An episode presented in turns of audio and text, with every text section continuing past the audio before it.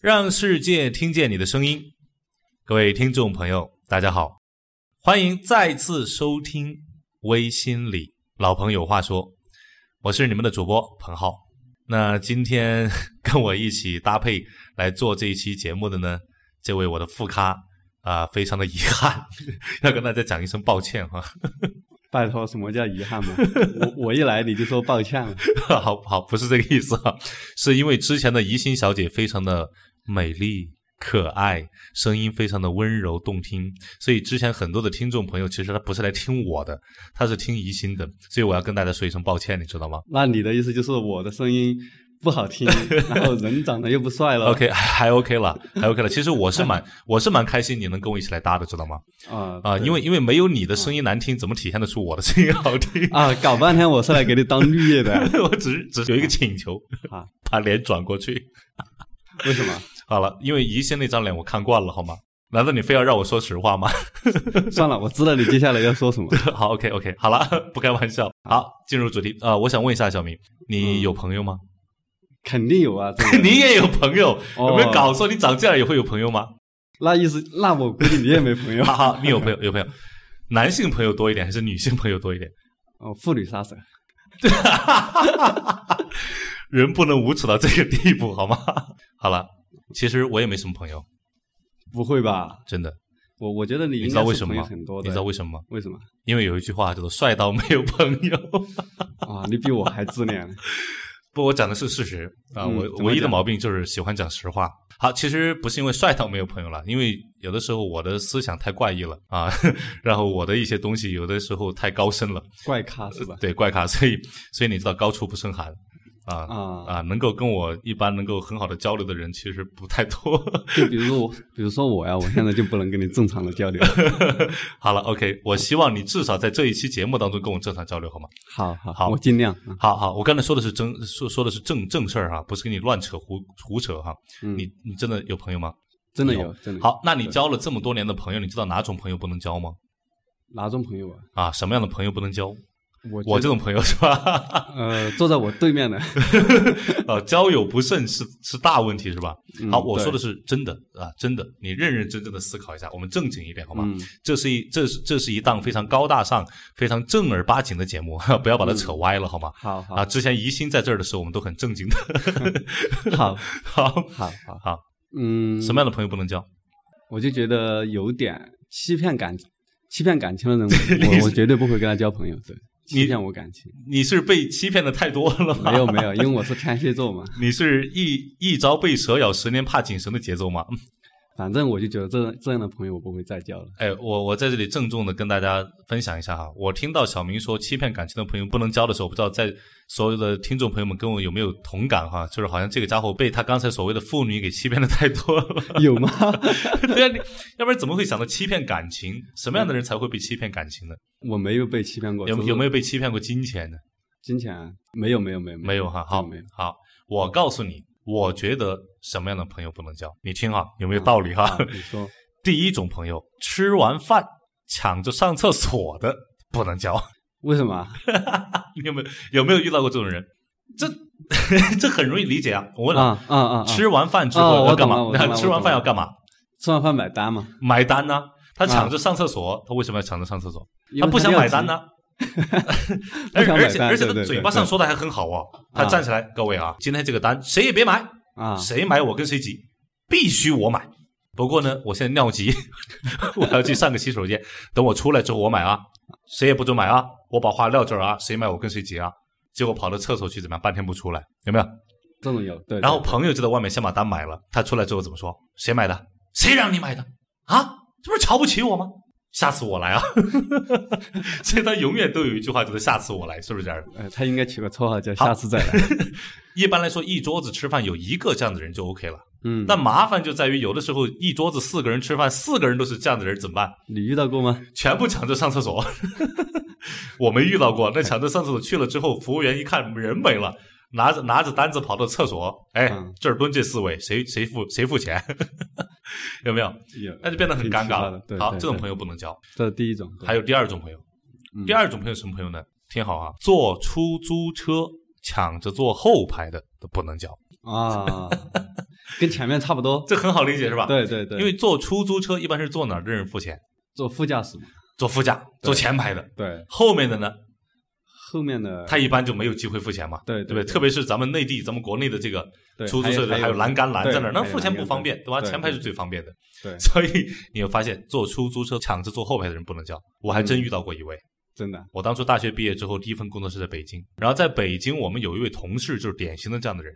我最开始我不懂啊，我年轻啊，所以每一次一一块儿坐出租车，他就怎么样，就把前门先给我打开，说小鹏啊，你坐前边儿啊，前边儿宽敞。感觉还是挺尊重你的，对你是吧嗯个子高，前边宽敞，你后边都比较拥挤，所以我坐后边去。哎呀，我心里面真感动，你知道吗？哎呀，那个啊感动啊，对简直觉得这个人对我太好了，太懂得照顾人了。有后点来怜，香惜玉的 感觉。然后后来我们聊着聊着，这几个同事一块聊到这个事儿，就发现有一帮同事比他个子小，嗯也被他弄到前面去坐。然后后来就发现什么原因呢？就发现他不用给钱，啊，你就们发现终于问题后了面终于明白了，对，所以后来有一次我们四个人一块儿出去吃饭，我们就嗯三个人就商量好了，今天一定要让他坐前排。所以等出租车一到了之后，我们三个人拉开后门，噌的一下，以迅雷不及掩耳盗铃之势就坐到后排去了。这个家伙就傻眼了。那没办法，他还是得嗯怎么样坐前排啊？那后面发生什么？那你听哈、啊 所以你知道高手真的是高手。 这个家伙坐前排，你以为他就买单了吗？没有哦，到最后下车之前，我们吃饭的地方离住的地方不太远，所以大概也就是一个起步价。那个时候北京的起步价就十块钱，十块钱，他掏出一百，师傅给钱。然后顺师傅顺口就问了一句：“有零的没？”然后这个家伙顺着这句话一转头，哎，后边的有零钱没？我们这三个招这人，招够狠的，我们三个人正在往外面爬，你知道吗？啊，这句话一问，我们三个人就傻眼儿了，你知道吗？狠不狠？狠吧嗯太！狠了，太狠了你遇到过这种人吗？有遇到过我问有没有零钱，但是我不知道他是不是故意的，啊，所以我问一下你，当你遇到这种抠门的，然后想尽办法少给钱，甚至不给钱的人，你怎么想？我就很反感他这种人了。很反感他是吧？对对好，那小明，我今天如果告诉你啊，你听啊，你说我嗯做交朋友这个事儿跟我们说的心理学有什么关系啊？如果你看到一个人，看到一个朋友，你觉得他是抠门的，嗯他啊是不够耿直的，其实你自己也是抠门的人。不不会吧？如果我这样讲，你能理解吗？我觉得我还是还好吧，不属于不属于抠门儿的人吧你？真的还蛮大方的，是吧？对啊，好，再听哈。啊、如果你看到一个人是抠门的，其实你自己也好不到哪儿去。我再强调一遍，你再想一下，能理解吗？想了一下，好像是这 个道理。我们先说一下哈，嗯，一个人为什么要不断的去体现自己很大方？我很大方，我很大方，我很大方，不断的去强调。不是有一句话说的叫什么？嗯，越是炫耀炫耀什么，就越是哎，你知道这句话，好像之一个前人有要一去炫耀什么，就意味着他缺什么， 对吧？对对对对，有对啊呀、点缺什么？不断的去炫富，其实说明他缺乏什么自我肯定、自我认同，对吧？对，好，所以你会发现，你能够理解到这一点就太棒了。可能你还没有完全理解，如果你看到别人抠门儿，你也是抠门儿的人，这句话你可能还不太理解。那我给你讲另外一个例子，你就知道了哈。嗯我们来看一下真正大方的人是什么人哈。我有一个好朋友，比我小几岁，小学刚刚还说没朋友，到处都是朋友 你。有有有。那因为、因为这个朋友跟我一样帅，好吗？嗯，我们俩都是属于帅到没有朋友的。好吧，好吧， 好了，OK。我觉得，我觉得怎么跟你今天做这期节目，搞得我这种形象扫地啊，搞得听众朋友都觉得我是一个超级自恋的人啊。呃这是好吧，事实好吧，好吧，我承认哈，好，嗯我承认。好，因为我是一个很爱自己的人哈。嗯我这个朋友呢是一个好小兄弟，他是在重庆做生意，年纪轻轻二十五六岁的时候就做了一个很好的一个企业，嗯啊，那自己的房子、车啊什么的都都都做得很好。那我就一直很奇怪，我就是想看看这个家伙到底身上是哪一点非常的优秀，让他有有这样的成就。那我一直没有找到答案，因为我看上去他跟平时跟其他普通人没有太大区别。直到有一次一件很小的事情让我感觉到这个家伙真不是一般人。有一次我到重庆去，这个家伙就开着他的车让我来接我，在车上呢接到一个电话，然后就跟我说，他说：“浩哥，不好意思啊，我要绕个道儿啊，嗯我要先顺道儿去办件事儿。”我说：“什么事儿？”他说有一个朋友给我打电话，在那边吃饭，让我去一趟。我一看这个点儿都已经八点多钟了，我说你朋友也快吃完了吧？你这个时候去干嘛呢？就改天吧。他说，那我说改天吧，要不然。他说什么？他说哎，不是。他说那朋友也不是让我去吃饭的，他让我去埋单， 让我去结账。他说这个朋友经常这样，就是请一帮朋友吃饭，吃完饭就让我去过去结账。哎，我就奇怪了，我说这个朋友跟你一块儿多少年了？他说十多年了。我说这样的人你还能跟他在一起做朋友十多年呢？我说我就没想通，什么原因呢？你听啊，他怎么讲？嗯他说：“浩哥，如果仅仅是因为他经常让你买买单，花一点小钱，你就不跟他做朋友，我觉得这个有点太说不过去了。哇，”哇是什么意思？想嫁给他？没有没有没有，我 觉得我觉得他真的跟平常人的想法真的不一样你。你。你看到了什么？我觉得你看到了格局，对吗？对对对，你看到了他的，所以你你觉得你跟他有差距吗？差不多半斤八两吧。半斤八两了。好， 你会发现，其实真正大方的人，他是不会在意别人是否抠门的，同意吗？对对真正内在大方的人，他是看不到别人抠门的，对吗？对，是的。如果你是一个不够大方的人，你才看得到别人的抠门，对吗？这个例子讲着我我终于能能够理解了，是能吧？够理解了。好好好，对非常好，你还没有完全懂，别不懂装懂好吗？哪有我 的我的领悟力还是蛮高的。好了好了，不打击你了哈。嗯我再给你讲另外一个例子。我当初给我的女儿选这个幼儿园的时候，我就问我姐，因为我姐过来人嘛，她有经验啊，我就问嗯她，我说姐，你说哪个幼儿园好一点？她说这个、那个、那个、那个、这个。然后我跟她说，听说有一个幼儿园，就是我女儿现在读的这个幼儿园，嗯是加拿大来开的，好像那个有一些教学理念还是比较好的，然后那些老师对孩子也挺有爱心的。嗯我说这个幼儿园听说口碑不错，我说这个幼儿园怎么样？我姐就这么跟我说的。嗯我以前也知道这个幼儿园是很好的，嗯但是后来我有一个同学啊，一个初中同学把他的孩子送到这个幼儿园去了，去了之后他就觉得这个老师啊、园长啊都势利眼儿，就瞧不起他们，为什么？就反正他感觉势利眼儿啊，哦，然后他就觉得瞧不起他，然后他觉得这个幼儿园不好，所以他后来就把孩子给转走了。哎，我一听这个老师，如果说势利眼儿还是挺严重的哈。对对。但是你要知道我是有学点了私表，哎，但是你要知道，我是学了心理学的哦。如果你没有学心理学的话，你可能就会觉得啊，势利而不去了。但我告诉你哦，我能够知道势利而的背后是什么。好，听好。嗯于是我就问我姐，我说姐，我说你这个同学现在收入大概是多少？我说两口子的收入大概也就是三四千、两三千这样，加起来可能六七千、七八千。嗯哎，我说那这个收入，工薪阶层的收入读那个幼儿园的确是有点夸张哦，因为那个幼儿园一个月可能就要花掉他们两口子一个人一个月的工资哦。对，我说，那你这样去的话，你那为什么要去以他们的这种收入水平要去读这么昂贵的幼儿园呢？于是我就找到了一个非常重要的一个点，小明，为什么？目前还没想通。你有去过香港吗？香港没有没有，我有告诉你，香港是购物天堂，对吗？对什么 LV 啊、Prada 呀、对吧？呃我只 Gucci 知道香啊、港有一个叫叫很出名的酒吧，叫什么来着？兰桂坊，啊，对对对对，我为什么知道这这个？泡妞是吧？你小子脑子里还能想点别的不？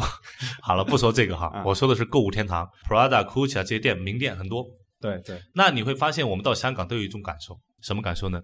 在这些所谓的名店，其实这些名店啊，被我们现在有人称为土豪牌、土豪牌、土豪金吗？土豪品牌啊，嗯对，去买这些名牌的，大多数都是内地去的，嗯香港本地很多人不买这些东西的。哎，我就很纳闷儿啊，为什么很多人那个 GUCCI 一定要很大的 logo？然后我有时有的时候我就问这些人，我说你们买这个衣服那么大的 logo，那个皮带扣那么大一个皮带扣在身上，你什么意思？为什么要这么大一个皮带扣？他说这么贵的皮带，如果没有这个 logo 的话，那谁知道我花了钱？我这花钱不是白花了？ 所以你发现他们他们买这些东西真的不是买给自己的，买给他们是买给人别人看的。看的。对对，好了，所以你会发现，这位母亲以她的收入水平，要把她的孩子送到这么昂贵的学幼儿园去，其实她真的是做给别人看的。对对，做给谁看呢？做给自己的身边的朋友看，做给自己的孩子看。为什么说做给孩子看？因为他以后有话说啊。你看你老妈这么穷，还送你到这么好的学嗯校，让你享受最好的教育啊，所以给孩子很大的压力，对吧？对。好，所以你会发现，这位母亲为什么要去选择这样的幼儿园做给别人看？很简单，因为她怕别人瞧不起她，对吗？啊，那他为什么怕别人瞧不起他呢？我告诉你一句话，是因为他自己瞧不起自己，这样吗？真是这样的。可能你没有这种感受哈，啊、因为你长这样，你都敢抛头露面啊， 对啊，不过真的是这个道理，因为他收入低，对所以他就总觉得别人是瞧不起自己的，对他就非常怕别人瞧不起自己。其实是因为他自己觉得自己收入低，他自己觉得自己比不过别人，他自己觉得自己是怎样，不太认同自己的，对吗？对，就自我认同感比较低，非常好，这个叫什么？自卑吗？我可以理解为好，这是第二个例子。第一个例子，交朋友，嗯看别人抠门儿，自己也抠门儿。真正大方的人看不到别人抠门儿。对第二个例子，看别人势利眼儿，其实自己也好不到哪儿去，其实自己是瞧不起自己的人，对吗？对，这两个例子联系在一起，你更能理解我要讲什么了吗？就是讲自己看待事物的一些一好些不观着点急嘛。，不着急，嗯我们慢慢来好吗？所有嗯听众朋友跟着小明一起慢慢来。我再讲第三个例子，好，最后一个例子。这个例子讲的是什么呢？苏东坡，你知道？嗯，苏轼嘛，你认识吗？这个我我肯定不认识，我在书 书上面认识的啊，苏轼大词人，他有一个朋友叫佛印啊，啊因为苏轼本身是信佛的，两个人有一天在一块儿坐禅，苏东坡就突然睁开眼，斜眼儿瞟了佛印一眼，嗯就发现佛印在那儿，因为时间久了就在那儿软绵绵、软趴趴，在那儿一坨。嗯然后苏东坡就想，我要跟佛印斗一下法，于是他就把自己坐正，坐直了之后呢，然后他就跟佛印说：“佛印啊，你看我，你看我，你看我像什么？”然后佛印一转头一看，我看你啊，像一尊佛。苏东坡一听开心了，你看， 哇，这个评价蛮高对哦的，这才叫佛嘛，对不对？对，那你知道我看你像什么吗？像什么？佛印说：“愿听此教。”我看你就像一坨屎。然后这说完之后就很开心，他觉得斗法斗赢了佛印。回家之后就跟苏小妹分享，苏小妹是才女对吗？对，苏小妹听完之后，她跟她的大哥怎么讲？大哥，你的道行太浅，你离佛印还有很大差距。但是苏东坡觉得很奇怪，我都像佛了，为什么还还比他有差距呢？然后苏小妹想，是因为佛印为什么看你像一尊佛呢？因为佛印心里装着佛，所以他看任何人都是佛。那你为什么看佛印像一坨屎呢？很因为简单他心里有屎，因为你心里装着屎，所以在座的各位，你心里有屎吗？ 我记得我之前有问过一个问题，你看到自己的胸毛了吗？ 所以今天你你心里装着屎吗？所以什么意思？这三个案例叠结合在一起，我想跟大家分享一个非常重要的心理学的概念，叫做投射，心理投 射。心理投射。萨提亚女士是一位非常著名的、已经去世的一位美国的心理学专家。她有一句名言送给大家：这个世界没有别人，只有自己，一切都是自己的投射。啊，原来是这样。对，所以小明，包括所有的听众朋友们，今天我想给大家一个礼物，这个礼物两个字叫做觉察。觉察，是的，当我看到外在的一些环境信息，我内心有反应的时候，一定在这个时候多一份自我觉察。当比如说我看到别人很抠门儿。这个时候不是去抱怨和埋怨别人的抠门儿，而是反过来自我觉察一下，我自己是一个怎样的人，OK 吗？对，当我看到别人势利眼儿的时候，不是去抱怨别人瞧不起自己，而是反过来自我觉察一下，我是否有点瞧不起自己？这就对对是对心理投射。而心理投射之外，多一份自我觉察，我们每个人的成长和进步一定会非常的快，好吗？对，你今一定会天不一样我也蛮有收获的。对，所以送你对对，最后送你一句话，小明，你心里有屎吗？ 我心里有佛。好嗯了，所以刚才我说你长得呃，对吧？脸儿脸儿扭过去，那是开玩笑的。其实，在我眼里你是很帅 的， 啊，我因懂为了，因为你自己也很帅，因为你看到别人帅，你自己才帅，OK 对吗？难怪我看你越看越 帅。哈，好了，OK，好的，呃，从我们俩一开始是互相打击，现在变成互相的抬高，我觉得这是一个很好的变化，好吗？对，好的对，对也希望这种变化能够带给我们所有的听众朋友们，好的吗？好的好，今天就分享到这里。总之一句话，一切都是你自己的投射。再重复一遍，这个世界没有别人，只有只有自自己。对，好，多一份自我觉察。OK，今天跟小明聊得很开心啊、希望未来还有机会，小明再来到我们的录播现场，好吗？一定一定一定。好，OK，那今天就到这里喽。所有的好听众朋友们，感谢你的支持，谢谢大家，再见。好，谢谢大家。